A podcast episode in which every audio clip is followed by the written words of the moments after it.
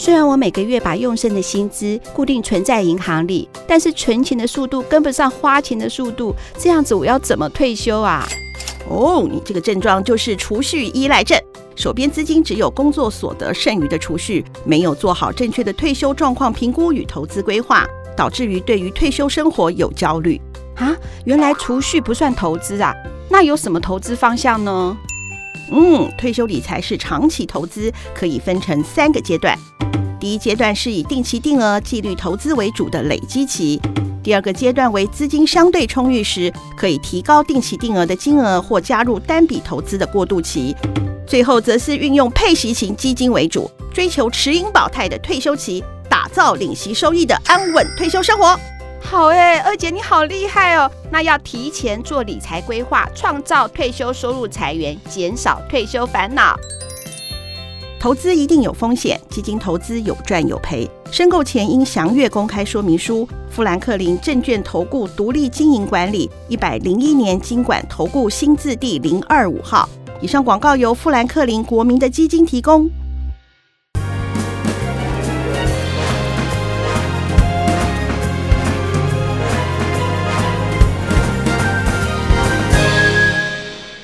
睡不睡没关系，我是二五得十的大姐。Hello，我是二姐。现在是十二月九号的上午十一点二十七分。今天录音室多了一个人，多了哪个人呢？我想跟大家讲哈，在我人生最佩服的就是两个人，一个就是二姐，另外一个就是这位，她叫小美。那我们先给小美鼓掌。大家好，我是小美。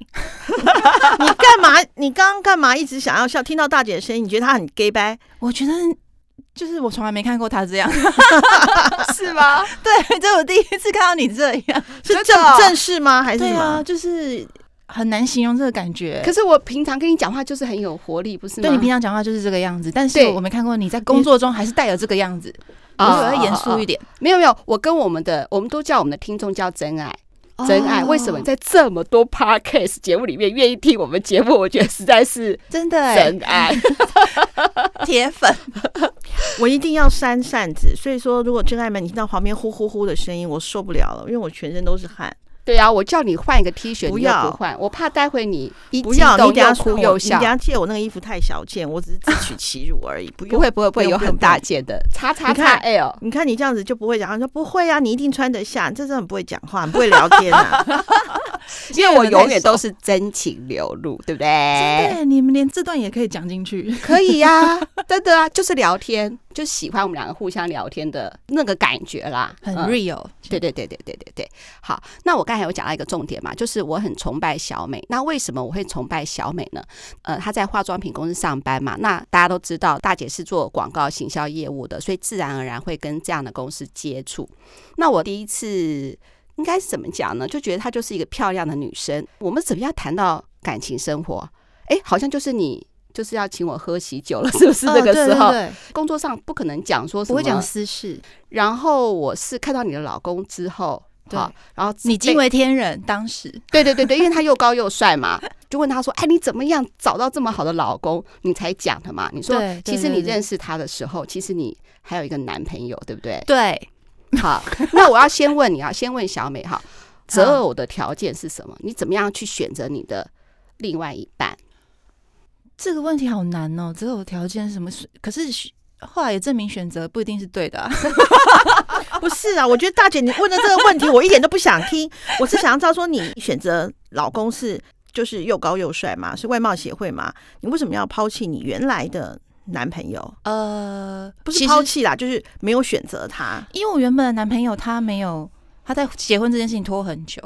他发现我好像心思不在他身上的时候，他才跟我说他要结婚，要定下来。在这之前，我们曾经讨论过这个话题，但他没有给我任何的回复。那你们交往多久了？四年。哦，四年哦。对。然后直到他发现啊、哦，好像感情有点不太对劲，然后有点好像觉得我认识了新朋友，他才说那我们。可以定下来，嗯嗯，可是，在那个时候感觉都不对了，嗯、就是你会觉得出现了另外一个阳光、很阳光的人啊，然后各方面条件都很不错的，嗯、然后见识眼界都比较多的时候，你就会觉得好像就是跟上一个男友要不要定下来就没有那么想了，就觉得好像那那就不适合我，也不是我要的了。可是那时候你有跟我讲说，呃，其实你们双方父母都见过面了嘛，而且你爸爸妈妈还对你的就是这个第一个男朋友，也不是第一个啦，就反正就是前男友，就是对印象很好，因为就乖乖的啊，我家的比较传统。他那因为我的哎，现在要怎么讲他啊？他是前夫还是算是前 男友？我我说我是说你们前夫那个对前夫啦，嗯对，因为观众朋友可能还听不出来，我已经跟他离婚了，这个等下再讲。反正就是前夫那个时候是刚也是国外念书回来，所以他是喝洋墨水，所以我们我南部人家里会对他比较他的想法，他的行为会比较难接受哦。那你的他会觉得他好跳痛哦，嗯嗯嗯，对。跟我们文化完全格格不入，他们会有这种冲突的感觉。比如说，他讲话很喜欢唠英文，是这样吗？有时候会有英文，然后有时候他会觉得说：“哎，这个东西，他就很洋派的作风，就老一个老外在南部那种感觉啊。”就是哎，会有一些文化冲突啦。可是为什么如果家人是比较喜欢前男友的话，你怎么还会选前夫呢？因为我那个时候觉得，呃哦，这样子好多个钱哦，好难介绍。我的前男朋友比较无聊。他就是规律的上班族，不是说无聊了，稳定规律的上班族，上班下班，他也平常也没什么嗜好。那其实那个时候，我虽然跟我前夫有一段不好的婚姻是失败的结束，但是我也感谢他说，他其实带给我很多人生眼界的扩开阔，就是他带我看了很多不同的文化、不同的呃事情，跟他对，就是你就把他想象他是个老外，然后就是跟外国人交往，或是。他们的文化，他们的想法其实跟台湾人我有点不太一样。嗯嗯嗯。就我记得你们好像有那时候还要去印度玩，还是对啊？我怀孕七个月的时候去印度，我怀孕第怀第二胎五个月的时候去泰国，大家都觉得我疯了。台湾人会觉得你疯了，就是所有亲朋好友啊，在台湾的朋友都说你七个月怎么可以去印度？什么什么？可是那时候，因为我自己有在学跳舞，我有学印度，我对于这种文化是非常非常向往的。你们绝对没有办法想象，我在印度看到宝莱坞的表演的时候，我是现场。哭的，我在泪流满面，挺了一个大肚子在那里，然后一直拍手叫好。嗯、就是那对我来说是不太不太一样的意义。不过我对不起，我打断一下啊、因为我我有一个就是医生好朋友叫叫陈金辉医师啊、我又不小心要提到一个节目，就是《名医真心话》里头讲到冻卵的那个医生啊、因为我讲到《名医真心话》，我会抖一下，因为，因为那是二姐主持的另外一个节目，哦、是大概八百年没跟了。好，好，嗯，因为他自己是妇产科医生嘛，所以他说知道孕妇其实只要身体状况允许的情况下，没有那么多的不可以。对，是啊，我记得她好像怀孕五个月还是六个月的时候，她还去骑骆驼。哎，对，一般来讲，你想说疯啊，不能不能颠，不能干嘛，不能干嘛的。其实她完全就是因为她很一。方面可能也是因为他自己是妇产科医师啦，他很清楚知道说自己其实产妇最重要的是心情。如果你的身体状况是你自己可以掌握的时候，其实没有那么多的限制限制。所以其实你五个月去泰国，七个月去印度，其实。对你的整个那个怀孕的过程，其实搞不好是加分的。我是很开心的，因为我觉得七个月怎么能够上飞机啊？那个去的之前是七个月前，回来的时候才快七个月，所以都是就踩在压线压线。七个月后好像要医生证明嘛？对对。所以总之我也是很小心的去，那我就会觉得，哎，他是全心全意的支持我，没有支持，嗯。那个时候是爱啦，爱是会过期的。但是那时候是全心全意支持你的喜好，或是理解，不要说支持，说理解。然后他会觉得说，他会跟我沟通过，说他觉得只要呃科用科学理性一点的方式来看待，你觉得医生说没有问题，我们遵守遵守，那就 OK 了。那万一有什么状况，你先想好，印度那边他有医生朋友什么什么，都都打点好了，然后我们就去。我就会觉得很非常不一样。那你公婆怎么想呢？前公婆，前公婆，前公婆，他们很开明，所以才会。让他儿子长成这个样子嘛，所以 所以他们就觉得 OK，只要你们决年年轻人决定好啊，去都小心安全就好。他们完没有第第三句话，就这样讲这完讲完这两句话就没了。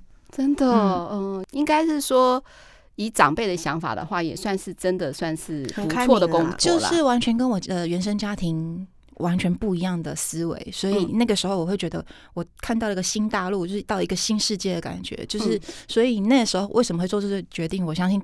可能听到这里，大家就会觉得为什么？嗯嗯嗯嗯嗯，有时候跟你聊天的时候，我就常常常羡慕你嘛，对不对？对啊，他他常常说啊，怎样怎样怎样啊，我常常会觉得好棒，因为你会从那个 Facebook 看到他一些动态嘛，然后我就问他，就非常的羡慕他，就是甚至那个时候，后来你生了两个可爱的小宝宝嘛，嗯，然后还去啊，你就身材这么好，生两个哦，我生两个，完蛋了，我也生两个，真是真是差很多的。跳肚皮舞，跳肚皮舞就不会这样了。运动你还是找大姐。我们小美有两个可爱的小孩嘛，哈，然后他们还一起那时候跟你的前夫嘛去了，好像是澳洲哦，我们去纽西兰，哦，纽西兰，纽西兰露营车自助环岛，就是北岛环完之后再去南岛，大概花了一个月的时间，都住在露营车上面。对，而且那个时候小美还跟我讲说，小朋友多大？一个小一，一个小三。哦，那个时候嘛，那个时候小，现在啦，那个时候是一个一岁，一个两岁多三岁。哦，那这样很累。对，可是他们会愿意 凝聚一个家庭哦，一起去做这样的体会。那时候你还跟我讲说，你觉得这样子会就是当什么呃，就是晚上的时候一起在露营车，就是一家四口人看着星空的那个满足感。那时候你还跟我讲，所以我一直营造是说，在我认识的所有的人，最棒就是小美了。你看工作。能力这么强，然后又把自己的婚姻处理的那么好。那个时候我还没有开二五得十，后来我开二五得十的时候，其实我第一个就是要想要找他，我就说择偶。我那时候就想说，我们来开一集。可是后来有一天哦，我为什么请小美来我们节目？就是她突然有一天晚上打电话跟我讲说。哎，不知道是哪个契机。其实我是离婚一年后才告诉他的。对，反正就是你看到有一个新闻啦，你看到个二五得十的新闻，就突然想到是我，就打给我了。说这是不是你？对，我说这是不是我主持的节目？我就说对，这就是我们主持的节目。然后我们就聊得很开心的时候呢，小美就告诉我说：“哎，我想告诉你一件事情。”我说什么事？什么事？因为很少晚上聊天嘛，就觉得好轻松。我上班聊天总不好意思嘛，就晚上聊天觉得很开心。又是小美打给我，说什么？你快点讲。他说：“那你把手机拿好，不要吓吓一跳哦。”我想说啊，我第一个反应是说：“哦，他应该他应该告诉我说他要离职了，那没有关系。”我先不要想太多，他离职的话，等于是我人脉的扩张，所以我就觉得他到哪里都很 OK，我觉得太好了，就多认识一家公司，绝对支持他。就他叫我说手机就是不要掉下来，然后听他告诉我说，哎、欸，他说大姐，我离婚了，嗯，而且一年了，对，那到底怎么回事呢？是因为外遇吗？我想是因为外遇，所以完全不是是说。比如说一些生活的一些摩擦或个性什么，前面都没有任何征兆，突然发现他外遇。可是我觉得啊，呃，外遇这个问题可以哪天可以再好好讨论。他绝对也不可能是说马上就外遇。嗯，我自己很理性的在看这件事情的话，他外遇前一定是对于某些事情会有不满，或者说我们沟通没有完整。后来发现我的理解是我们工作生活上的差异，因为他一直觉得。他一直觉得我的工作表现太好，他其实曾经有这样跟他家人讲过，所以我觉得，我觉得他工作能力很好啊，然后表现很好。他其实有一点自卑，因为他其实就是直接回到家里接他家的事业。嗯，那你也知道，传统的那种呃呃餐饮业，其实他不太会有需要，他没有在社呃社会上有一些刺激，所以他很安逸。那以相对来说，他他们承受的压力啊，或承受的事情应变的都很少，然后得到的成就感，其实我觉得也不高，嗯，所以他会觉得说，我应该放，我应该是不是就不要这份工作？他其实劝过我好几次，叫我不要工作。哎、欸，二姐你怎么想这个事情啊？其实哦，我觉得哦，人要外遇啊、哦，什么瞎理由都可以扯出来，对，对真的，其实他就是。呃，我觉得他可能就像我前夫嘛，他也是，嗯、呃，他一定也有我做不好的地方，我相信绝对会有。嗯，但是他工作上意气风发啊，他没有什么不满足啊。嗯，但是我觉得是那个时候我，我我不是跟你讲过，说我在我在钱财的管理上面有。不是那么的 OK 嘛？因为我妹妹有创业，对对对，然后这就是过过度的信用扩张，嗯、对对对，就是以为自己就是没有黑卡层假的黑下游，对。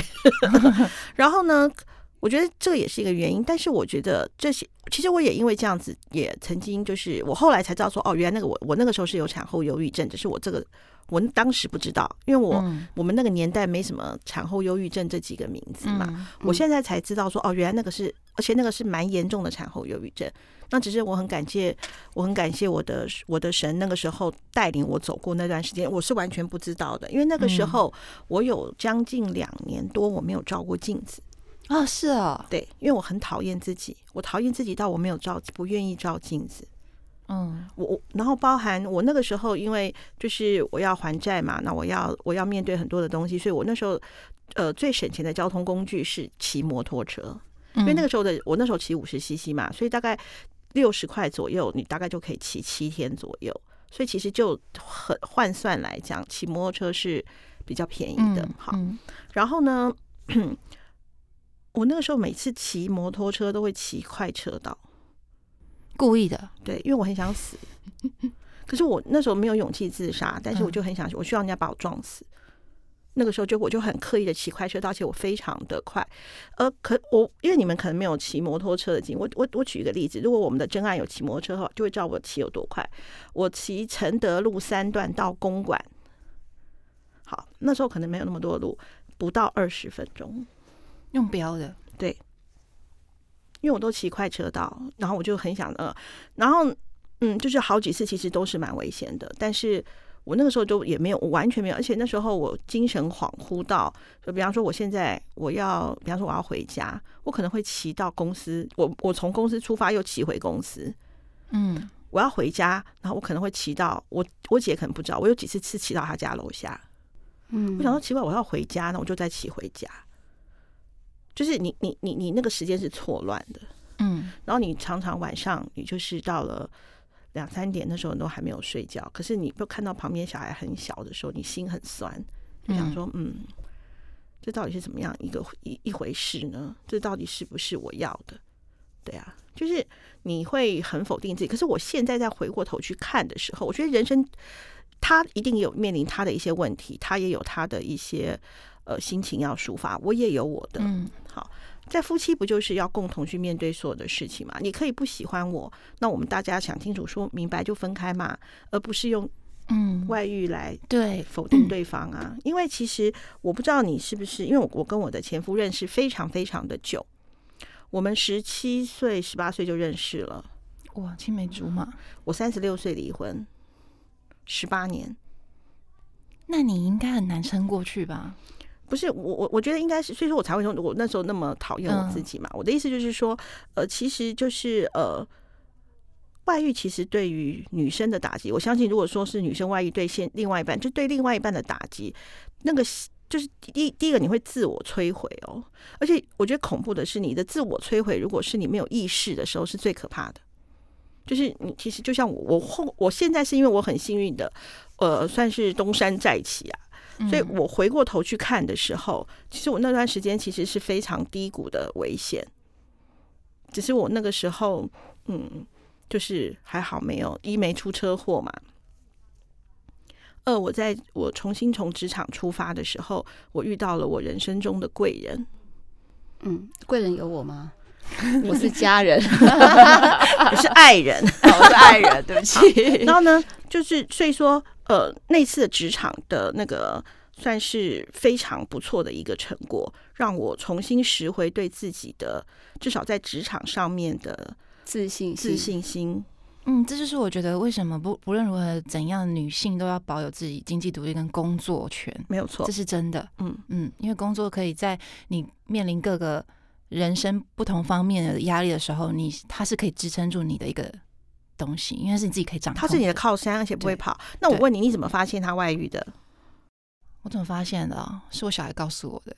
是你小孩？这是不是很八点档？是我小孩告诉我的，因为他带着，呃，那时候我都叫他法院认证的小三。我的故事超精彩的，就是我都叫他法院认证的小三。他载的那个小三呢，就是带着我两个小孩一起出去玩，那回来才告诉我说，小孩说：“哦，我们今天。”爸爸在谁谁哪个阿姨跟我们一起出去哪里玩呢？我就觉得不对劲，我想说怎么会这么奇怪？然后你却没有告知我。哎，那那个我前夫也干了这个事，那我还告诉你更经典的，就是他跟小孩睡，他跟他跟他的女朋友睡床上，我小孩睡地上，这样对对啊，这样太就是太正常啊，这男人正常。不是，我觉得你要嘛，你跟小三睡地上，小孩睡床上吧，那时候应该是比较舒服的，是选择给小孩啊，怎么会是给？不，他们那时候恋奸情热，对。对 然后呢，我要听。然后你应该会问他嘛，对不对？对。然后我就我就问他，他那个时候也没有回应我。其实我受到的打击也很大，他也就否定我，他没有跟我说什么。他就说没有啊，我们就怎样怎样，顺便然后就来什么去哪里玩，就是很模糊的带过。他怎么认识这个女的啦？他们是爬山认识的。是爬枕头山吗？不是，是真的去外面爬山那一群朋友们认识的。对，是，对，所以那个，所以他爬山的时候，你没有还有体力找小三哦，爬不很累。哎、欸，你知道我去爬山的时候，因为他以前也带过我去爬山，那爬山对啊，我记得你有跟我聊天过，还你还说爬山很好，爬山是很好，但是不能让你的另外一半或是你男朋友什么单独跟一群男人去爬山，那爬久了之后就会有慢慢有不同的女性族群加女性成员加进去，到时候就会出事。像我在爬山的时候遇到一些。资深山友的大哥都说：“我跟你讲哦，爬山的人最常外遇了，真的、哦。曾经跟我讲过这句话，那时候我们还没什么状况。后来我仔细回想，哇，那个时候是个他真的是先知哎。对啊，因为爬山你会有时候会不需要另外一半，你会几哥们或者几个朋友就要去，那中间有谁你怎么知道？而且爬山都要，如果是大山，就是那种你大概一两天呢，嗯，那个常常爬着爬着情愫就出来了。”但重点其实我不是要讲说他，我不管啊，反正他如果不爬山，他其实在别的地方也会遇到女性。对啊，对，不是因为那个爬山这件事情去认识，而是后来我才知道，因为其实我跟他结婚，我就一开始就知道他有躁郁症。嗯，我一开始就知道，我也曾经跟他说你要不要去就医。那他有他跟他跟他原生家庭有一些关系上的问题，然后也有躁郁症，种种因素加起来，所以其实我自己在那段婚姻的时候其实是很辛苦的，就是。呃，他虽然给我我给了我安定富足的生活，我不用担心很多，但是心理压力是大的，因为你要迁就他，就像一个小孩一样，你要哄他，你要包容他，你要把他。他曾经还会吃我小孩的醋，会觉得说为什么我比较 care 我那两个小孩，我的心都放在两个小孩身上，好像蛮多老公会这样，老公都会这样哎、欸，就是男人就是长不大的小孩，我后来发现，嗯嗯，对，然后呢，后来呢？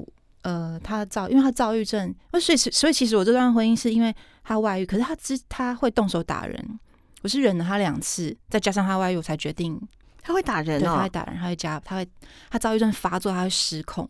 他之前就是还没外遇之前就有打过你吗？其实，在我怀第一胎，我女儿我刚生完那一个月的时候，他有动手，但那时候因为我小孩才刚生完一个月，我已经忍，其实我忍下来，但是我那个时候当下我有去验伤。我有去跑去急诊室，再讲请他开张验伤单给我，所以他打到受伤哦，就是他有推挤，但是我的脸有点肿起来。哦哦哦，对。那他妈妈知道吗？你他爸妈都知道，公婆知道吗？因为我会跟他们讲，我是说他动手打我，嗯、可是他爸妈也就没有不敢回应我什么，只说啊你们就好，他只是叹一口气，他说、啊、你们要好好沟通啊什么的，这样。嗯，哎，好，然后呢？所以就是呃。就是我发现他内心是极度的不安、不安，以及他有他有躁郁症，然后他又跟他的家庭，他其实内心非常的渴望爱、被爱，然后他过度的需呃他的强需求非常非常的大，但是我给不了他那么多，因为第一我有工作，再来是我们两个都在都在家庭里面，你他是爸爸，我是妈妈，我们都要承担。呃，照顾小孩的责任，而且是我下班之后，其实我就是心思都放在小孩身上。其实我没有，我坦白说，我那时候没有多余的力气去，我可以我会关心他，但是我没有多余的力气去哄他了，哄他。我我觉得我已经做不到这个。欸、但是对小孩的管教是，你们管教是以他为主还是你为主？他为主，管教是以他为主，因为他喜欢管小孩，他喜欢掌控权，就是全家都要听他的，所以我都给他，嗯，让他决定。嗯、因为反正我也我也不想要。就是他喜欢抢出头就给他出头啊，我是这样，就你开心就好，嗯嗯嗯，你你只要把大家都照顾好，我是其实没有意见。比如说小小孩子会胡闹的时候，比如说不吃饭的时候，就会规定说你一定要吃，就由他来处罚，全部都是他，全部都是他。对，嗯嗯，我就是配合的角色啦。可因为他也喜欢这样，所以我就是我会顺从他的方式，配合他的方式，让他在这部分得到权利上的满足，身份上的认同。哦哦，对对对对，其实你也有是有注意到整个家庭的 平衡啊。我知道啊，可是可是他是长，我发现他长不大，他的心智没有那么成，他可能我后来才理解，他发现他自己没办法做好，或者他自己还真的不适应爸爸这个角色，家庭里面老公跟爸爸的角色，他其实。想要更多的自由，可是谁不想呢？我也想啊。但是，一旦决定要进入婚姻的时候，大家其实要有个共识，这个家庭是双方的，而且又有小孩。其实，所以我就说，你说刚刚问我择偶嘛？择偶的很简单，择偶择好。可是后面怎么进，那还是很难的。对啊，嗯，双方。那你说法院认证的小三是为什么？因为呢，我在跟他出问题的时候，他做了蛮多很下很低级的事情，比如说包含他。有天趁我在上班的时候，把我我们原本是住公婆家，才后来才搬出来的。他把我，所以我们有时候家我们家都会回公婆家。他把我公婆家的钥匙偷走，他用偷的哦，他不告诉你。他是我某一天要发现，哎，我的有一串钥匙怎么不见了？就是说你你不要你不能进我家。他说那时候我们没离婚，但是他就不让我进他进我公婆家。我说为什么？我还是你，我们又没有离婚什么，我还是可以回去啊。他也讲不上什么话，就是。想尽办法想要让我自己知难而退，嗯，然后呢，那个时候也封锁我，不接我电话，小孩子丢给我，丢给我，这样照顾了一年。然后在这段一年哦，对我都有告诉我前公婆，我就跟他们说这个状况。所以前公呃那段时间我要工作嘛，所以很多你们搬出去搬搬出去一年一年，嗯。当初搬出去的契机是什么？就是因为你们常常争吵。不是不是，是他觉得小孩大了，然后跟公前公婆住在一起，那个空间太小，他想要换一个大一点的地方，所以我们就搬出来。那可是这样子呢，也让他他觉得他得到某方面的自由了啦，他就不用再受限于他爸爸他爸爸妈妈去控管他什么啊，念他什么的，什么什么的。对，然后然后那个时候他就。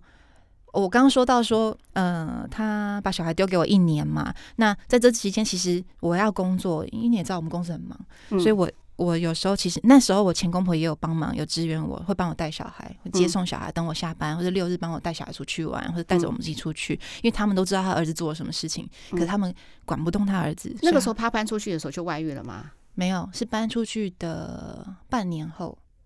哦，对。半年后，其实生活都没有什么问题，都很正常。只是他就是他欲求不满，对他就是不满足，他就觉得应该要怎么样的，就是他有很多很多关于呃家庭生活的各种想象，可是他没有办法配，他没有办法谅解我工作，可是反而是我要去配合他的行程哦。比如说他什么时候想去爬山，我什么时候想出国玩，我必须得把我工作的时间去调配，然后去配合他们一起出去。嗯，但这可以做到，我我能做到我都尽量做，但是他。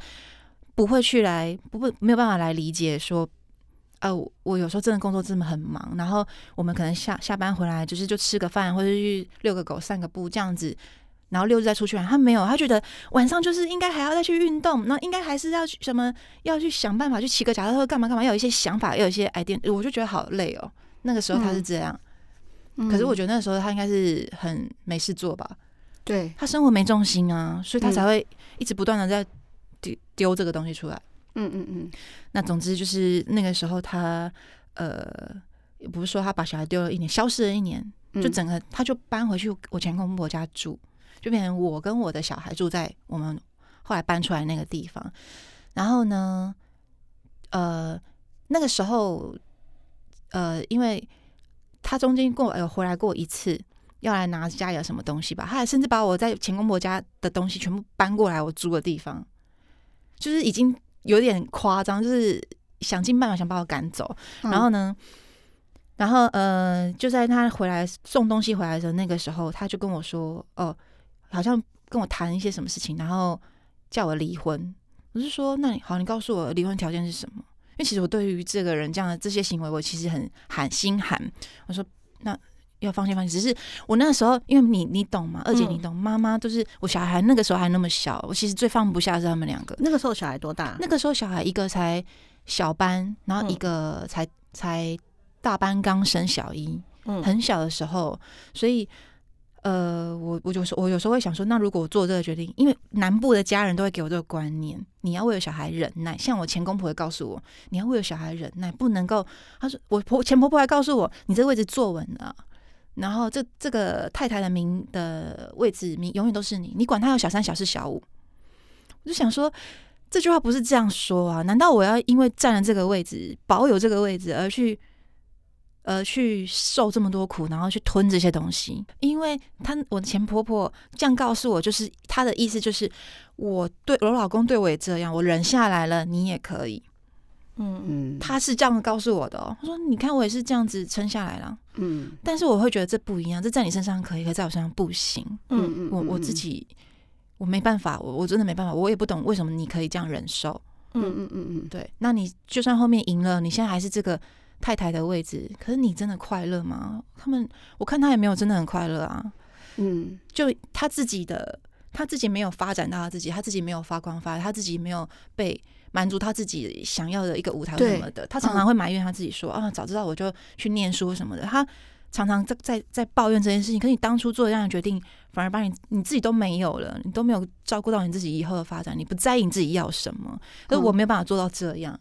那你后来小孩是？给他不不是你那时候问他的时候，他怎么离婚的条件？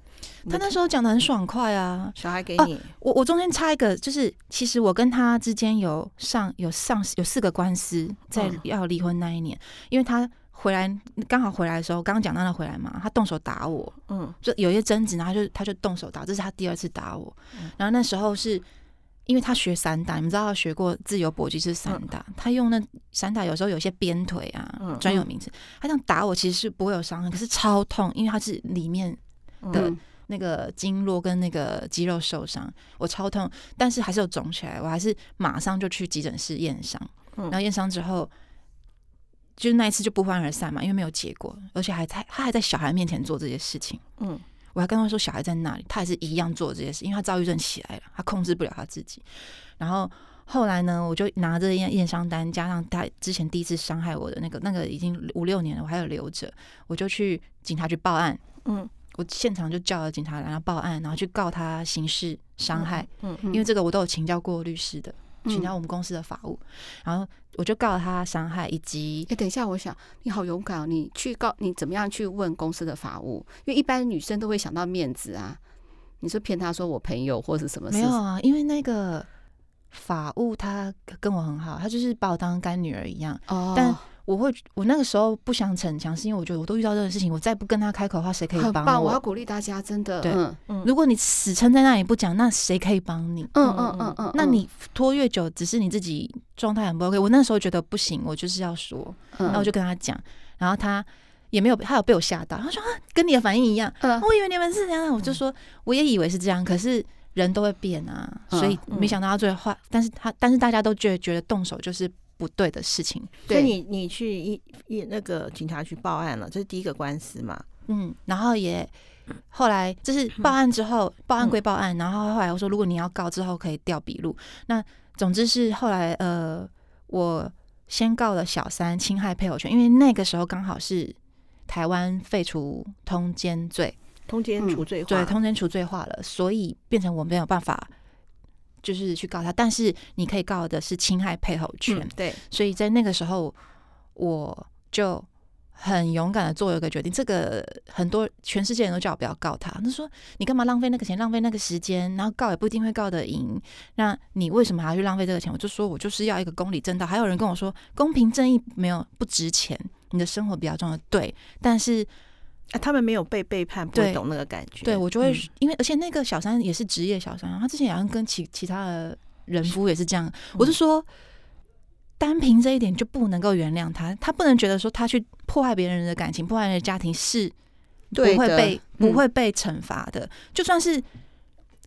告不赢或怎样，但是我要让他知道说上法院他有这种压力，有这种痛苦。我不是不是所有不是所有的原配都是都是那种闷那闷不吭声，就让你这样被说不爱是不爱了。可是你侵害到我的权利啦。那时候我还是决定去告，就花了证据吗？对，有啊，我就准备了他们，他们也不知道为什么，就是天生要让我告的吧。就是他们在社群上呢，就毫无忌讳的大拉拉的贴出他们出游亲密的合照。抱在一起，搂在一起，而且都还是我们相关的朋友传给我看的。他说：“哎，你看，他们居然这样子，就是他们的行为，大家也都觉得很 shock。就你们都没有离婚，然后他在脸书上居然还敢 po 出来这些照片，然后以及小孩的证词，就是小孩会说，呃，我们呃，他们常常常爸爸带着他，他这个阿姨跟我们出去哪里玩啊，什么什么的。所以我就收集了这，其实是收集了这些证词、录音档跟那个照片，然后就去决定去对他提那个侵害配偶权的，嗯的告诉。”嗯，然后这个是我告小三，这是民事嘛。然后另外是那个那个前夫，可能我前夫可能觉得我都我都不签呐、啊，我都没有，嗯，赶不走，嗯，所以其实一开始是他告我离婚的，嗯，他主动告我要离婚，他的理由是什么？他的理由是他的理，他上面只写说什么我，嗯、呃，不履行同居义务吗？没有，不履行同居义务是他，他是他就是说，呃，可能。他写的很模糊，因为那时候我状子来的时候，我前夫我的律师看了也很伤，也觉得很瞎，就是说这种东西是告不成。他就说没有办法一起生活，无法共同生活，没有办法就是在一起相处下去。这种可是这个东西在台湾的司法上来说是不可以。对啊，没有具体的那个理由、啊，因为我没有做错任何事情，所以这个案件当送进去法院的时候，他告我的时候，他告我，我就反告啊，我就会我就会开始，所以我总共有呃。三呃三这三个官司嘛，因为另外一个是两个刑事是刚刚我说他我告他打我的，嗯，那他只收到传单之后，他反告我打他，嗯，你看这个人有没有很就一个，你看你这人会变成这样哎、欸，对啊，跟你想象中完全不一样，对不对？对，他告我打他，只是因为他打我说我有一些防护的动作，或是因为你不可能就乖乖在那站在给他打吧，你一定会稍微推一下，或是把他推走，那他就说是我我我我推的时候踢到他的。呃，他的那个重要部位，嗯，所以他他两三天排尿不顺，嗯，证明呢？他的证明是隔天去医生那边开个什么，他呃血尿的证明，嗯。嗯，然后所以我就有两个刑事，因为这个算刑事，两个刑事，两个民事，嗯。嗯，那那个两个刑事案件是因为不能请律师，所以我都要我每一庭都是自己亲自出庭，亲自去解释哦，嗯，包含有请律师那个我也都是亲自去，然后呢，我就跟着那个刑事的检察官说。这很好笑，他拿那个血尿证明，我就说我有当下他打我的当天的诊断书，可是那个血尿证明是隔天，而且也没有写原因是为什么，搞不好他性生活很乱呐、啊，或者是他、啊、他吃饮食有问题，又憋尿什么的，造成血尿很多因素，诶，怎么知道是我？后来法 那个检察官还跟他说，对啊，你怎么证明是他？后来他们就他们那他就顿时傻无语，他不知道要回我什么，他突然发现说，哎，我前妻怎么头脑背得那么清楚？所以我的刑事案件那两件都。就是撤销，对，不成立，对，嗯，我我告他家暴是会会成的，只是后来因为法官协调，我把那件撤掉，因为我想说好聚好散，嗯，那反正呢，他的他告我离婚的官官司送进去之后，法院都是先调解嘛，他也是希望你们不要去浪费那个资源这样走，因为他就说你们这样告的话，要走一两年甚至三四年都还不会有结论，因为台湾走司法就要这么久，调解的时候。他本来私下跟我谈是说他要给我多少钱，然后多少钱是多少钱？哦，可以讲吗？可以啊，其实没有很多哎、欸，就我为他生了两个小孩，这样还忍受被他打，他他说那时候他要给我三百万，嗯，然后呢，嗯、呃，三百万，然后他照顾小孩，然后监护权共有，嗯，然后我不用出任何抚养费，嗯，我说好啊，那账户给你，你确定 OK？我们我就签。我对他那时候已经没有任何的信赖了。嗯，对，我说你签完我就我就签字，你钱汇进来我就签字。嗯，后来呢，他反悔了，舍不得钱，他舍不得钱。嗯，然后后来他在法院上调解，他就直接告了。他说：“那我就用告的离婚，反正你三百万给不出，我我本来我还有录音，我还有叫他，我还有录音，而且还找家人上来，在他在我家人面前承诺他要给我给多少钱，然后怎样怎样。但后来。”反悔，然后呢，就用告的说要告我离婚，他想说这样能不能成功？结果后来法官就是就就找我们去调解嘛。那调解的时候，法官就说这中中中间经历过几次啊，我就简单讲，反正法官调解，然后就问他说：“那你大概预算费用是多少？”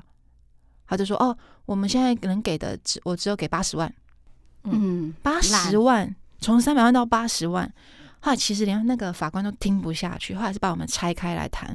他先跟那个。他先跟我前夫说：“你知道在台湾离婚很难。”我为什么知道？是因为事后法官，我可能比较幸幸运啊，老天有眼让我遇到了一个女法官，她比较同情，她而且一看都知道说是她主要他他出错嘛，所以他会为我想比较多。我坦白说，然后呢，那法官就说：“你今天要告这是不会告成的。”然后，而且你要这官司要拖，可能要走个两三年。你有这个时间可以耗吗？这时间都是钱呢。他说：“而且八十万真的太少。”他在我们面前讲，他说：“难道那个你老你老婆帮你生这两个小孩，你不开心吗？你有没有觉得因为这两个小孩觉得快乐？”他说：“我发现那个法官还蛮会讲话的，那个法官很厉害。”他说：“那如果你很快乐的话，那他是呃牺牲他的生命。”那个对生小孩是有关卡，他说就像你们当兵，你你当兵花了一两年的时间，可是生小孩一生一个就要一两年的时间呢。女人这样，而且每个在生的时候都是生命的关卡，你怎么知道他会顺利生？那都是那个其实都是对你们来说，你们不能理解，可是是同等的。嗯，你如果以时间来考量，是花了同等时间，而且他还生了两个。那这样跟他讲完之后，他说我觉得不应该是这种数字。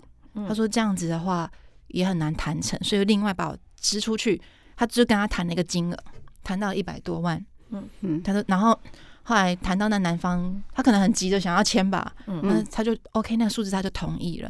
后来法官把我叫出来说：“我知道这个三百万离那个一百多万离你原本的三百万差很远，我也知道这个不是这些数字可以处理。但是，呃，如果你用告的话，你可能拿到的更少。”如果你去告他离婚呢、判判判下来会依照什么各自抚养，各自都要付付那个呃抚养费，然后还要依据家里的经济状况。那如果他脱产，名字那个财下名下都没有财产，你也是扣不到他的钱，什么什么什么的。他就跟我说，所以这个是最快，而且你还他说什么？哎、你还年轻，你不要浪费那么多时间在这这个人身上。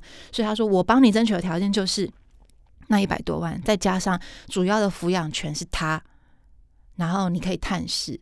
但是抚养的费用你一毛钱都不用出。什么叫做主要的抚养权是他？就是说他要主要负担照顾小孩的生活、衣食住行、教育。对，我不用在这方面任付到任何一毛钱。嗯嗯，就连他们念书我都不用出钱，直到他们成人。嗯，他说其实这个钱你算下来，因为法官很厉害，他算下来他说这个也是好几百万呢。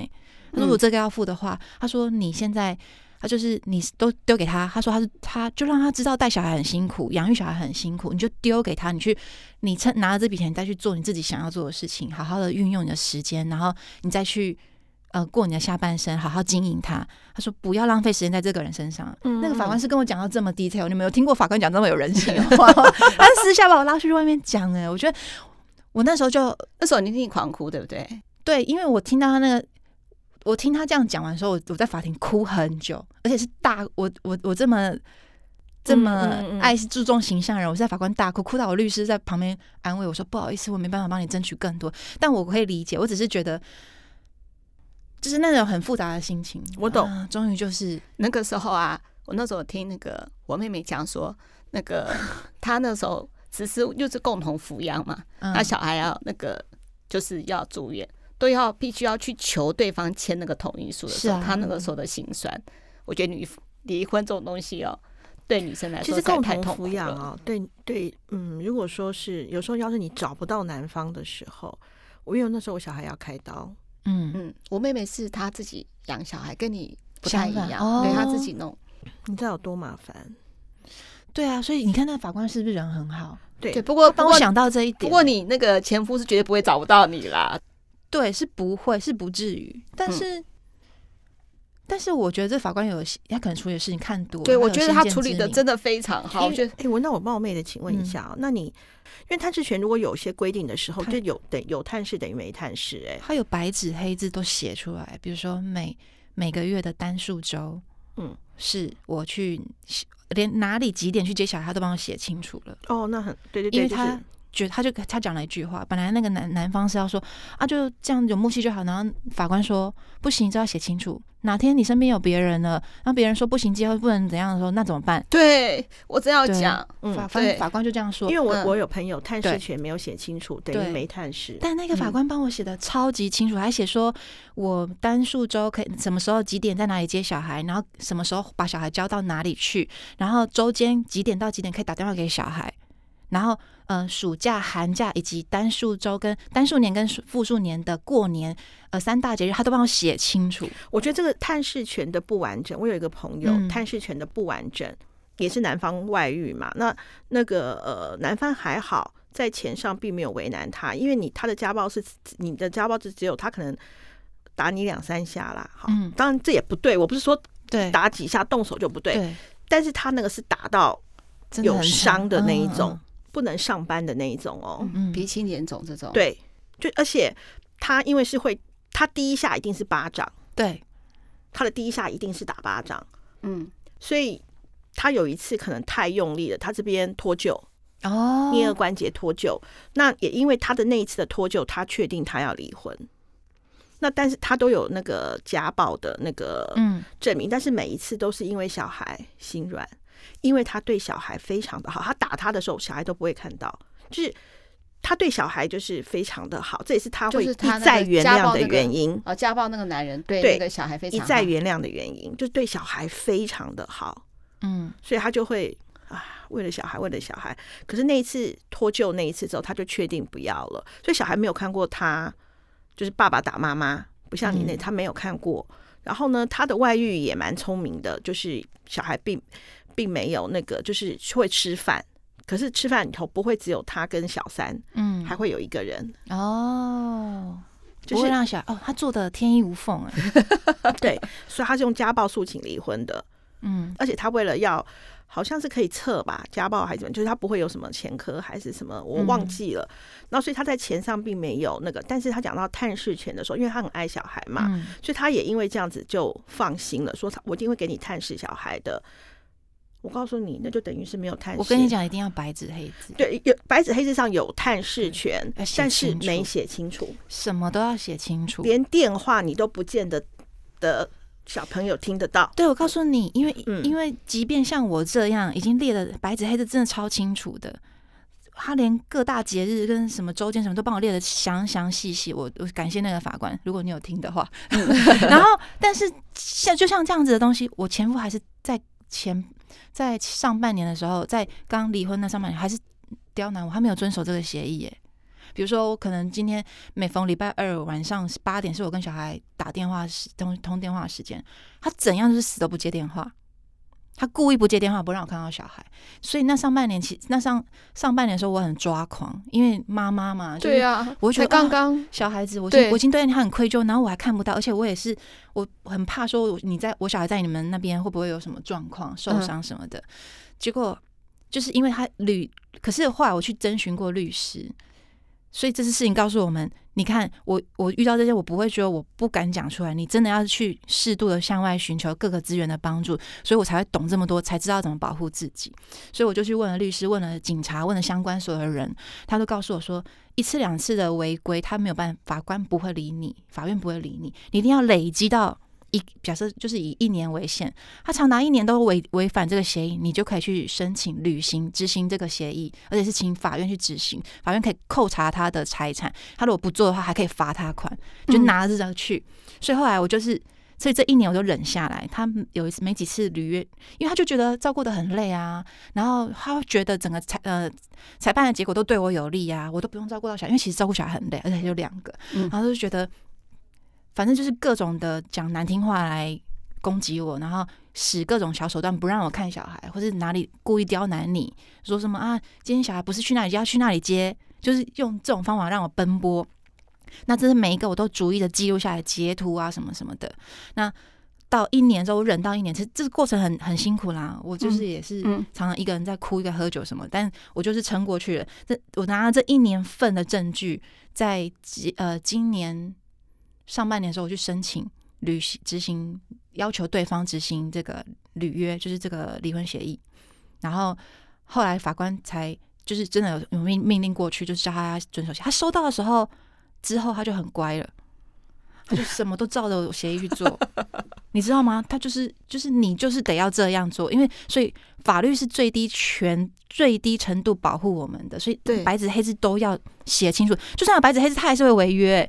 就像那个大 S 跟 那个不是一样，有协议还不照样不付。不过我我是要讲哦，就是说，你我觉得你的那个法官实在是太棒了。我那个朋友就是没有，所以他们现在还要就探视权的部分再去协议，对不对？再去协议，那就很麻烦了。嗯，而且我那个朋友比较麻烦的是，他的小孩就是呃，跟他的关系会越来越不好，因为他们有帮小孩洗脑。对。哦，因为小孩没有看过爸爸打妈妈，小孩没有看过爸爸，爸爸跟阿姨什么都有别人。嗯，小他对小孩确实是非常的好。那你那朋友的老公心机很重，欸，他但是他本来就对小孩非常的好。那那他小孩多大？嗯，小学。嗯，小学一个一年级，欸、一个一个是大班，一个小二。那跟我那个小那时候遇到状况，小孩年纪差不多。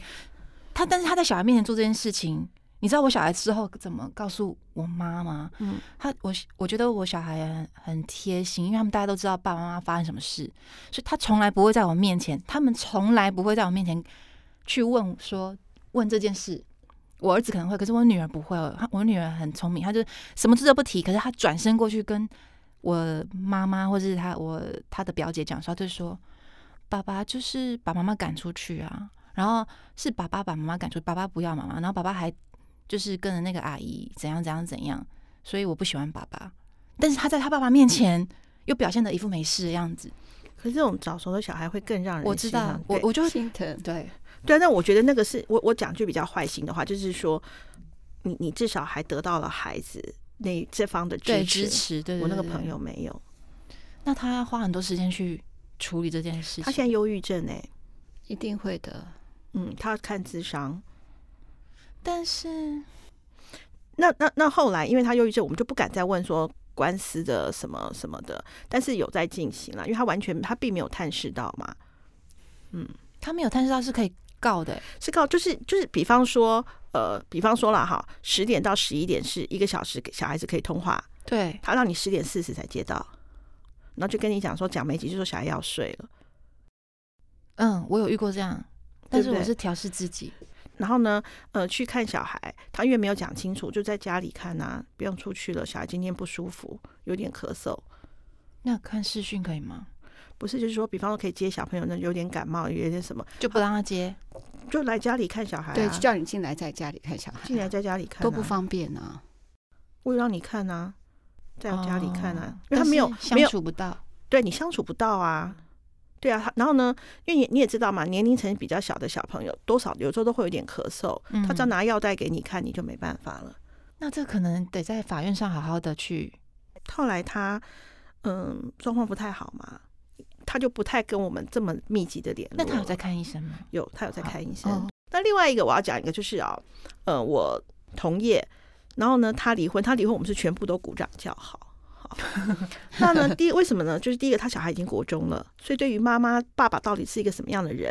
然后这个爸爸呢，就是属于那种莽夫型，就是喝了酒就会打人的人，因为不只是打妈妈，也会打小孩。嗯，好，那他撑到国小孩国中了。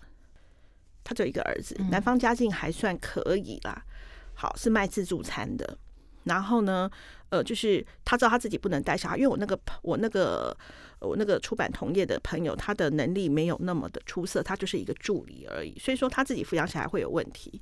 然后呢，有一次他为了要离婚，然后呢，他那个老公不是莽夫吗，他就激怒他。啊、哦，故意激怒他。他本来就会喝了酒就会打人呐、啊。那只是说那一次特别，就是老娘也豁出去，他 就要命一条。对，那我们当然跟他讲说，我们说你真的是不要命了，因为因为他之前打的时候，他会他会躲会忍嘛。他说他那一次就已经想好了啦，嗯、就是要让你打的更把你你把我打惨一点才能去对，嗯嗯，他真的把他打很惨了，很惨，他住院。天呐！为了要逃离这个婚姻，可是让自己住院了。嗯，但他成功了吧？成功了。好，然后钱也有，恭喜他。然后因为小朋友国中，所以说他没有特别谈什么抚养权给他。儿子跟他讲：“十八岁，妈妈我回来。”当当然啊，嗯，对，我跟你说，这个小孩都看得出来。可是他那次被打住一个月哦，呃，住一个礼拜不是一个月哦。哇。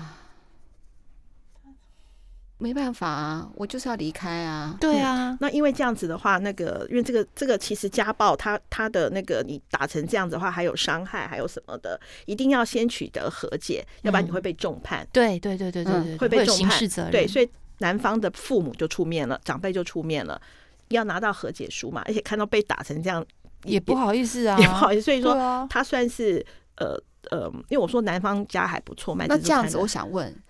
等于是破釜沉舟，把自己也自己也受了那么大的伤害，可以拿到多少钱？一千万？当然不可能，那你就多想了。对，那那有多少呢？那那有多少？我没有问细问他，应该也是，但是多两百吧。我觉得差不多都这个，差不多快两百万。嗯、但是他有一个那个算是运气，不能讲运气很好吧？之前他们有买一个非常非常旧的公寓在汐止，嗯嗯，那个是用他的名字买的哦。所以说这个房就等于是他的了，就是他的。但是他能就是当你就是比较远啊，比较什么的，就有个地方可以住就对了。对，有一个地方可以住，就是说他不会大富大贵，但是他至少有一个安身的地方，而且确实是摆脱他的那个了，而且他一直在等他孩子的十八岁。真的，人生已经重新开始了，人生重新开始了。嗯，其实我觉得哈，不过他那次被打的真的是很惨，嗯，很危险，没有到危险，但是就是。不是因为其实你知道吗？因为他他不像你老公练过，所以他打的就会有皮外伤，就是因为他拿把你的头拿去撞嘛，哦，所以你的眼睛这边一定，而且你知道这边的话这边会很肿，所以他给一连那个警察看到的时候都是就是都吓到了，非常手段，对于呃不要轻易用，对，不要轻，但是他是没有办法，对对，嗯，无奈的情况下只能这样。而且你看他之前小小的打，他是有躲啊，有那个的。到小孩国中之后，嗯，那我想问哈，嗯、因为我一开始不是说你们是我最崇拜的两位 女性吗？好，很多没有没有没有没有，我我觉得每一个人的人生都是一本精彩的小说，嗯，就是你用什么样的态度去面对，这个很重要。嗯，像我们现在我可以笑谈，就是之前的事情。我那时候刚离婚的时候，我附近周围的朋友，新交的朋友，因为我十八岁认识我前夫嘛，我新交的朋友没有人知道我结婚，没有人知道我有小孩，因为我完全不提，不提并不是我马上我要我要干嘛，对，而是你没办法提这一段。我知道，因为你还没准备好。对，就是你不知道怎么提，然后包含我，我是一直到后来，我有个朋友来，因为我都没有请任何人来过我们家玩，我后来才发现。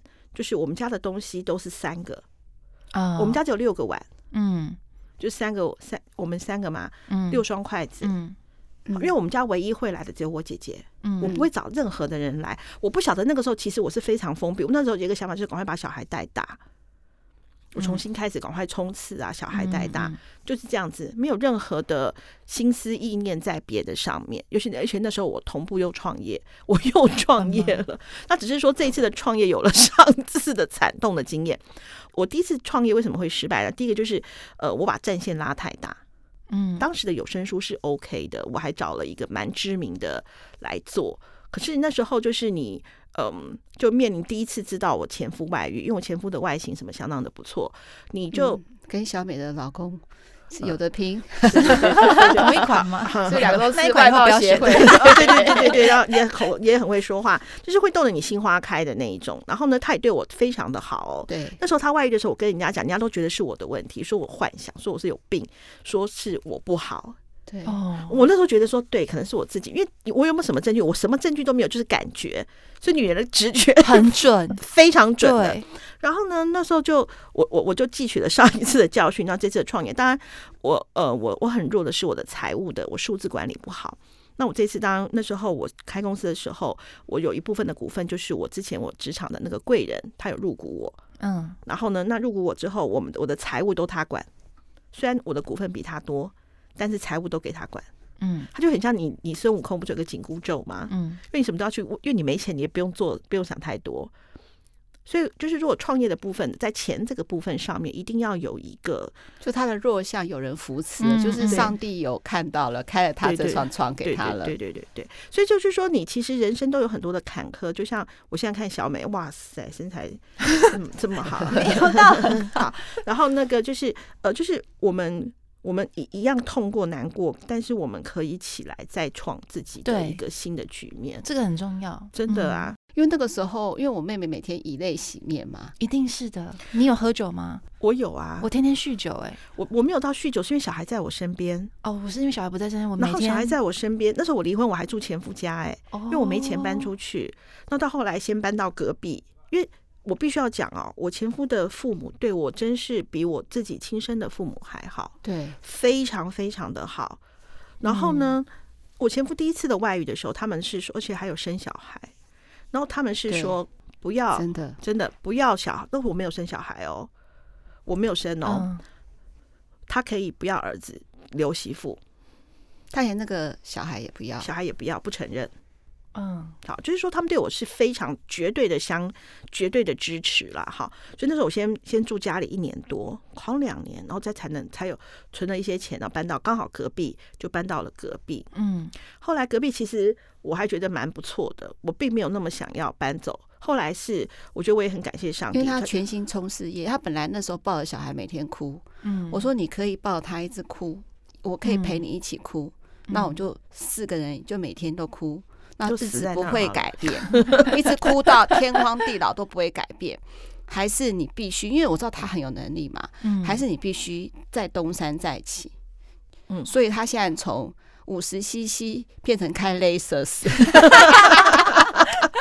好励志啊！不是不是啊，应该是这样讲，因为那时候很难过嘛，因为我不是讲过嘛，那时候非常难过，那时候就跟他讲，因为小三会打电话来叫我说，哎，他就睡在这里啊，你怎么还不离婚啊？这样子的话，那我就跟他讲，我就说，对啊，你就哭嘛，第一个你你就二十四小时跟小孩在一起，然后都在哭。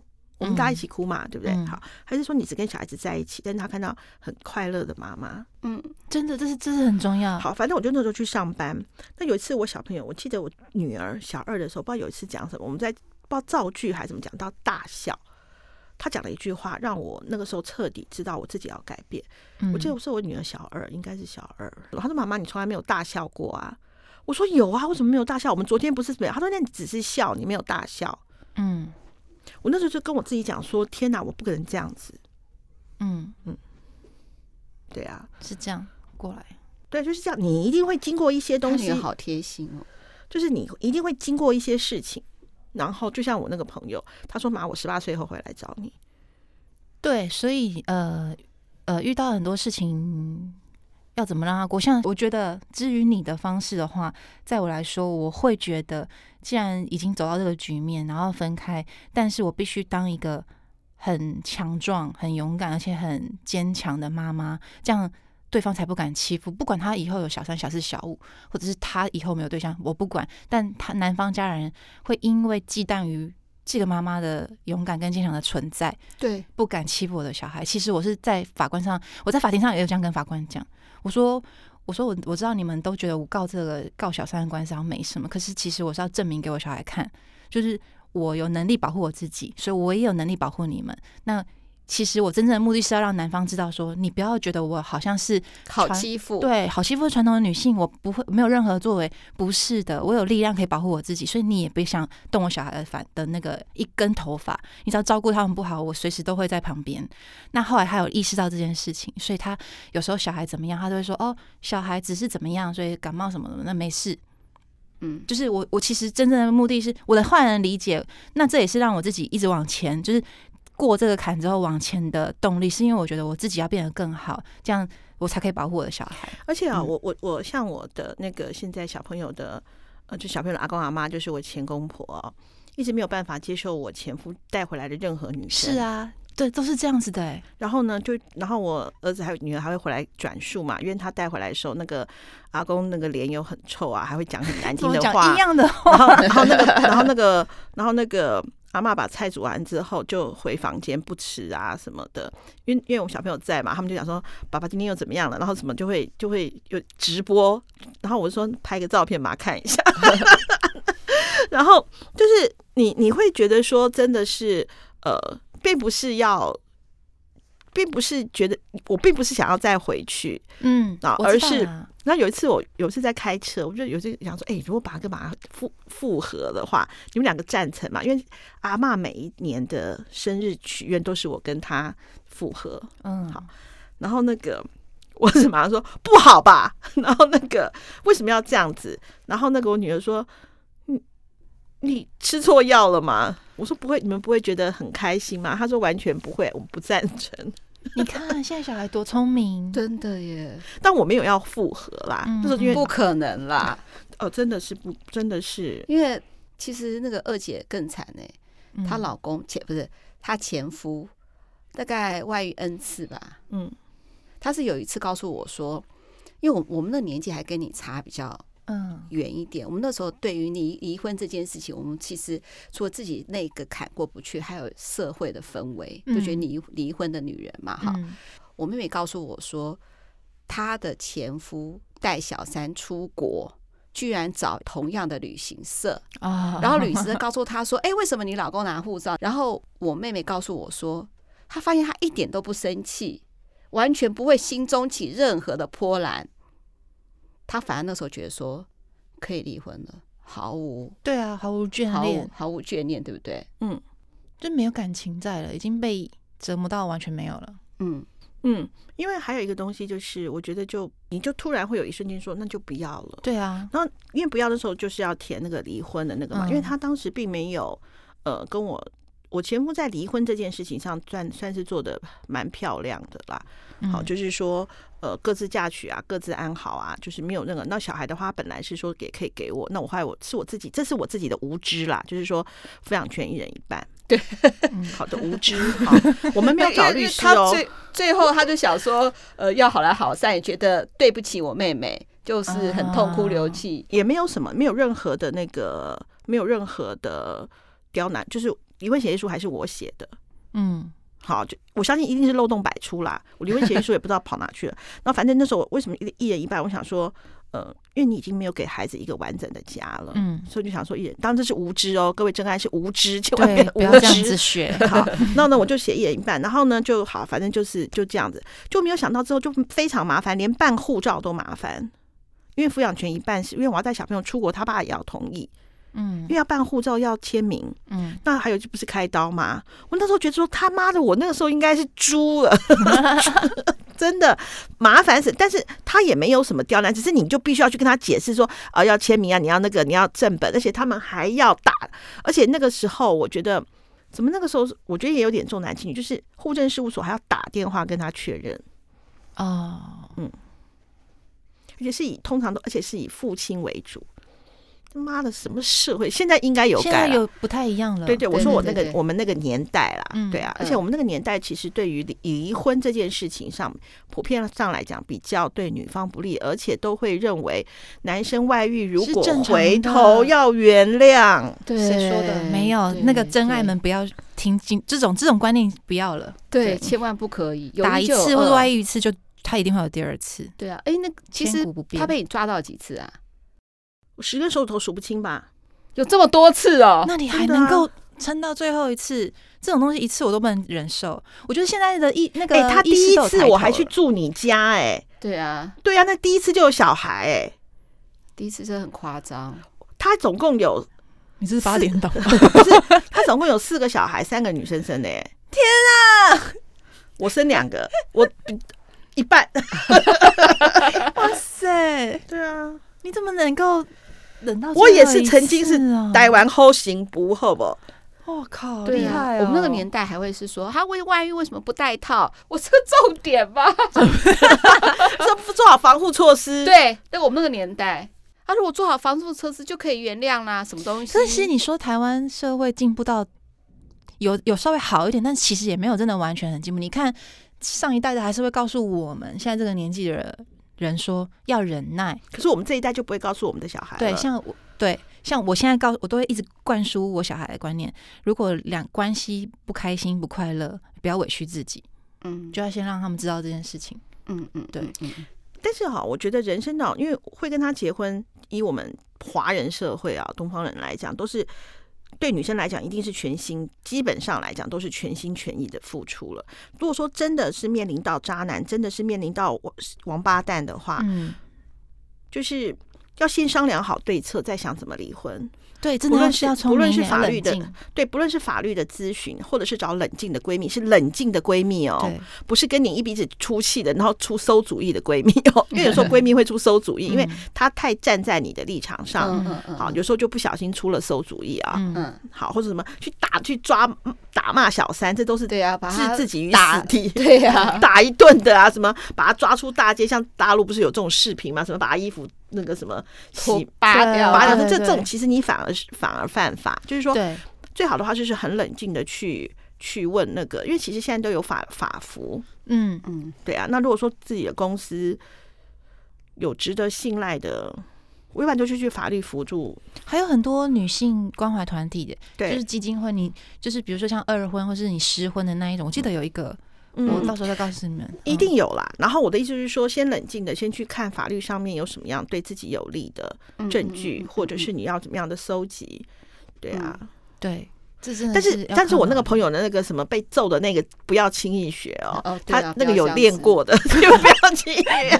他前面就有被打过，所以他是有练过，他有经验。对，那个不是好事。就但是我觉得他没有别的方法了。嗯嗯，他真的没有别的方法了。他又没有什么钱。嗯嗯嗯嗯，对啊。其实他用那个目的也是要拿到他理想中的条件吧，比如包含钱呐，或者是他要离婚嘛，因为男生不离。他打他，但他没有要离婚哦。嗯，但他前面都没有，前面几次他都没有做。一定有，但是怎么样，我没有问到那么细，因为我觉得那一次就一次就够本了啦，也我想也不用 前面了，一次就够本了。那也因为这样子，所以他的他的男方的爸妈出面了嘛，长辈有出面，因为打太惨了。当然他故意的哈，你就失败了，你就是安诺，你就是不好啊，他就故意有点激怒他啦，这个不要录啊。所以择偶还是要先择好。然后你后面要再看要怎么处理因为他们家的那个自助餐的生意还不错，嗯，是有一点点小底的，嗯，但是他就是喝酒之后会动手，嗯，那他对以后对谁都是这样，只是没有想到他后面踹他那一脚的时候，把他肋骨弄断了。哎，那我想再问我最崇拜的两位女性，我知道二姐是怎么站起来的嘛？那小美你是怎么站起来的？我真的是靠工作给我的底气。嗯，就是靠自己的能力，因为我刚刚说这一呃这一年多的时间呢、啊，我在遇到我这算是我人生中很大很大的变故跟关卡，但我公司没有人发现我有任何的异状，就是我在公司演得很好，就是我在工作上那年的业绩还特别好，其实我真的不知道是为什么，嗯、那。因为工作上的稳定，给我给了我一个很大的安全感，嗯，还有我觉得他就是支撑我的，也不是说我这当然之前我为工作有一些能力的付出，跟那个、嗯、那个大姐知道，所以呃，在工作上我有很很大的成就感跟一些认同，所以我有时候会把一些心呃专注力跟心思放在工作上去。去不要让我每天这样胡思乱想，或者说不要让我情绪这么不好。嗯、那当然还是会有情绪过不去的时候，所以我我会觉得，我最近有在看一本书，我觉得他讲的也不是说没有道理，就是真的工作，或者是说你有一自己的一个舞台是很重要的一件事情，绝对很重要。我那个时候我不是讲过吗？就是我职场上的贵人，他在我因为我有跟他讲我家里的状况，因为我有一次实在是没有钱了，嗯，我没有我我连生活费都没有了，我必须要预支薪水。嗯，好，那为什么会完全没钱呢？就是我很无聊，因为我想要知道真的是外遇嘛。我请了征信社，花掉我身上所有的钱，哦钱欸、没有，因为他也知道我没什么钱，所以我只是要几张照片而已，几张照片就四五万块。嗯，因为他们也要跟什么的嘛，我并没有要录音档，我也没有要抓奸在床，抓奸在床那都更贵。嗯、你看，就是无聊，就花光自己的钱。嗯、然后那时候我就没有钱吃饭，我连钱吃饭都没有了。那时候我就去跟我的贵人讲说。呃，因为好像还，我记得好像还一个礼拜吧，就要就要领薪水了。我说，嗯、呃，我说我可以，呃，那个就是先预支薪水嘛。那我真的是没有身上没有钱了。当时我的贵人哦，他就直接走到财务部，就说，呃呃，多少钱直接给二姐，他就签单子了。哇，我。然后这是第一个他对我的好。他有一次那时候，有时因为我那个时候他有做邮购直邮购的东西，我们都要写一些 DM 嘛，写一些什么的文案什么的。那时候他不知道他讲到什么，讲到康熙帝国。嗯，好，那讲讲讲讲，那我完全没有看过。然后那个时候没多，大概我记得十天还是十五天，我桌上就有一套完整的康熙帝国。那个时候是 VCD 的。嗯，好，V 那时候还没有什么什么网络什么的，嗯，因为他说这样子我更知道他在讲什么，就是说我在他身上得到了非常多在工作职场上面的一个协助，不单只是协助，是那种很深的肯定。哎，因为那时候我有跟他讲说，呃，我外遇啊，有的是不是我外遇，我前夫外遇，我有我有一礼拜一、礼拜四我是绝对不能加班的。因为我必须，因为阿妈只有这一个要求，因为礼拜一、礼拜四她要去跳那个大妈广场舞。嗯，好，那我可不可以七点左右到家？嗯，好，那所以他就说没有问题。那有有时候礼拜六、礼拜天开会，我那时候还有带我女儿一起开、欸，哎，哦，带在身边。对啊，因为他就非常的体谅这一些，然后，嗯，然后那个什么，呃，然后还好我去没多久就业绩非常的。我们的邮购成绩啊，书店业绩非常的好，那就它就是一个正向的循环，它就不断不断的在众人面前给你肯定。我记得我第一支的第一支的名牌表是老板，那我的贵人送我的是 Fendi 的一只手表，因为因为我们是一个 team 嘛，那我这边赚钱，可是我另外那个 team 没有那么赚钱，时候出起来是不是我们这个部门就没有什么就没有什么赚钱就 balance 掉了？他在全员工的面前讲，他把这个手表送给我，哎。对啊，你看这是不是一个很大的肯定？小美也是啊，哈，小美也是。她虽然在化妆品公司上班，但她对应的那个厂商也对她很大的肯定。真的，对啊，那你就会，你就会知道说自己原来是就是 OK 的。你就他会一点，他不会是一次，他就是他就是慢慢一点一点一点一点一点点一点点，就让你对自己更肯定。因为你因为你在公司就走路很有风嘛，嗯，然后那个呃。别的同事来对你讲事情，什么时候都会很尊重，很尊重你。你也知道，那那我那时候就唯一的坏处就是我不笑的时候，我脸看起来很像很臭，你知道？我那时候不是不笑，是你怎么？你除了这，你你觉得人生那时候有什么好笑的？我还能够来上班就已经很厉害，已经已经用尽我的洪荒之力，还活着就很厉害。所以，可是当时所有的所有当时的公司没有一个人不怕我，欸，哎。嗯，因为我不笑的时候看起来就是好像要去很严肃，看起来你用严肃讲，就看起来你要去打人呢、欸。大家都欠你钱，对。可是就是我觉得是专注，他专注在一件事情上面，获得成就就会成长。但是因为我觉得有些人可能会问说，那是你们工作能力好，所以你工作上可以保持这样的底气或是这样的能量。对。但如果有些真爱不是这样，工作上不可能像这个状况的话，那还有另外一个就是我觉得是兴趣。对，我觉得人呐、啊，不要说是女人，就是人一定要有自己的兴趣。爬山吗？不是，像像我，我维持了十几年的兴趣就是跳肚皮舞。我跳肚皮舞跳十几年，我一直都没有因为生生完小孩就断掉。那是因为在不要说它是跳舞，就是在那一个兴趣里面，我把我自己的情绪都放在里面。它其实有某个程度上治愈到我。那我也在那里面发现了，你会去肯定自己，或者是去了解自己。那对我来说是一个。就是我觉得人要有兴趣啦，不管是什么都好。但是在你发生状况的时候，那个兴趣是可以接住你的。呃，我觉得一开始你一定是，当然我不希望我们的真爱发生事情啦。如果真的是有什么的时候，当然第一个你一定要说出来，嗯，你要去做第一道情绪关卡的输出，嗯，就是如果你有闺蜜，你有很亲密的家人，你要把你的情绪释放出来。然后你要怎么样？就像你讲的兴趣或者是什么，还有就是你可以。当然，你不是说你在工作能力上很强，你至少要有一个稳定的工作，你必须要对，你要先有个稳定的工作，因为你的工哪怕是工作再怎么呃，就是文书工作或是行政工作或是什么，你把你的工作稳定住之后，它多少会分散至少你三四成的注意力，你一定要处理公司的事情嘛。然后呢，你慢慢的，就像你刚刚讲的，有情绪、有兴趣，或者是有。很好的家人哦，信仰当然这个是绝对的。嗯、如果是可以的话，嗯、对，你这个时候有一个信仰，能够给你在心灵上面完整的一个一个依托，那会是更好的。就是呃，稳定的工作是一定要有的。嗯、我觉得这三个人都很重要。嗯，我觉得还有兴趣就是压力，也许不是来自于家庭，是来自于工作的话，嗯、因为工作竞争很有压力的话，其实如果你有一个兴趣，那个兴趣。呃，假设像小美是跳肚皮舞嘛，那真爱知道是大姐是跳街舞嘛。那我每次去进舞蹈教室的时候，所有的老师跟同学，因为他们就是跟在你工作上面没有很明显的利害关系，你都会发现大家都是相处的非常好，彼此彼此的。打气呀什么的，我记得那个时候我有我，因为我最近去舞蹈教室比较少嘛，就真的有同学关心我说：“哎，大姐你怎么样？”我说：“大姐老了。”他说：“不会不会，我们一定要有你，一定要来。”我说：“为什么？”他说：“因为家有一朋，家有一老，如有一宝。”我就笑了，我说：“你欠我锤，你知道吗？”是是就是这样，我就觉得真的很好，你知道，有的时候你进了，就是你有一个兴趣，你就可以有。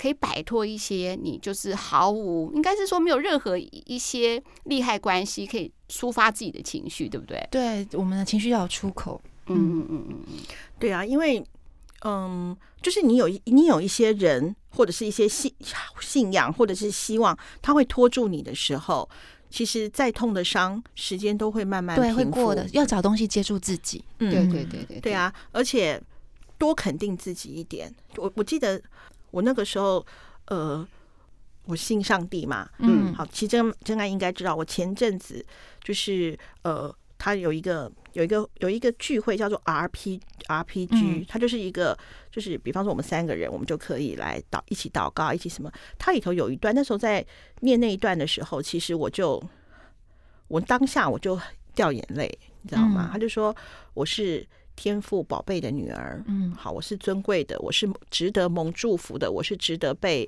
爱的，就是有有一些。当这个是基督教嘛，那有一些，我相信在信仰的过程当中，你会觉得自己是一个值得被疼爱的人。对，我觉得这个会非常的重要，尤其是在被外遇过后的女生。这不是那个蓝调生活里面蓝调时光说的吗？我们诞生来这个世界不是承受苦难，是啊为了幸福而活的。对对对对，就是你要觉得，当当那那个那个就会让我觉得是说，在当下的时候。呃，就会想到之前的，因为因为其实我们在过往之后回想到那一段的时候，其实我会很心疼当时的自己。如果有机会回去的话，我会跟我自己讲说：“你放心，你以后会很好。”可是，在当下，嗯、可是，在当下的时候，你真的是那种……我当然，我希望大家不要尝过啦。可是，小美，你一定知道，就是那种、嗯、天哪！而且，你曾经你还为他，我们还为他生小孩。啊、其实，生小孩其实是非常大身体上面的一个改变跟伤害。嗯、像我。我女儿，我女儿是两千公克，我儿子只有八百。啊，早产了。他不算不单算，他是极度轻体重了，哦、他七个月就出生了。嗯，因为外遇嘛。嗯，那你真的是情情绪真的是不知道该怎么讲。那我的意思就是说，那段时间整个这样子的过去，我觉得非常非常的恐怖。可是我很想回过去跟那个时候讲说，你可以哭，嗯。你可以哭，但是，但是你放心，你以后会很好。我也想就是跟真爱讲说，你真的遇到什么事情了，会难过正常，你不需要压抑自己的情绪，说、嗯、啊，就不要难过了，就加油。不可能，真的。那时候讲说，拜托，我不想加油，那就不要加油，那你就先软烂一两天、嗯、，OK 的。嗯嗯嗯，真的，因为时时间，很多时候事情近看。悲剧远看喜剧啊！对，真的是。哎呦，你这句话很好，本日金句。是是。